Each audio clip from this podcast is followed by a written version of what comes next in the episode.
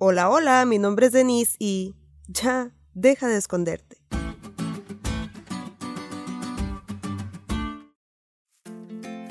Mi hermano y yo éramos un caso especial cuando estábamos chicos.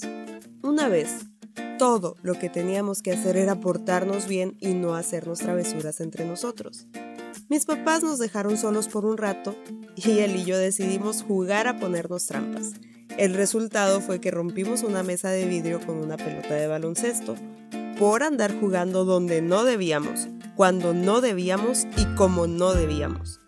Cuando descubrimos lo que habíamos hecho, le pusimos un mantel a la mesa, rápidamente la volteamos y escondimos nuestra travesura a los ojos de nuestros padres, porque teníamos miedo que nos castigaran, porque nos dio vergüenza no habernos portado bien y porque sabíamos que merecíamos un castigo.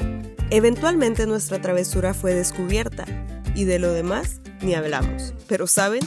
Algo así le sucedió a Adán y Eva. Dios los dejó a cargo del huerto del Edén.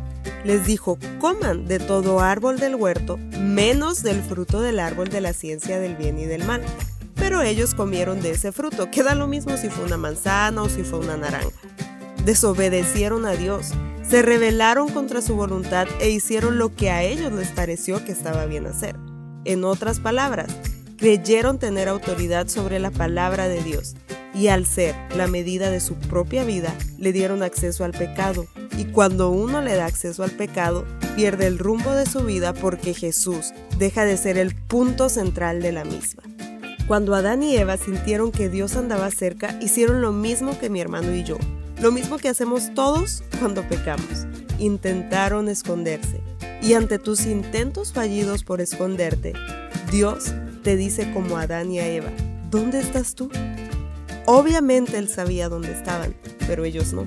Y a través de esa pregunta pudieron vislumbrar los tristes resultados de sus malas decisiones.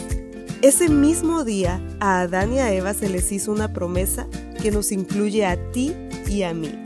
Jesús vencerá contra la muerte que merecemos, contra la serpiente que nos tienta y contra la maldad que nos gobierna.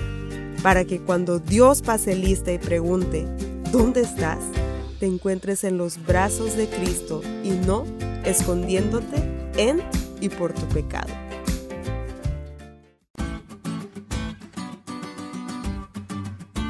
¿Te diste cuenta lo cool que estuvo la lección?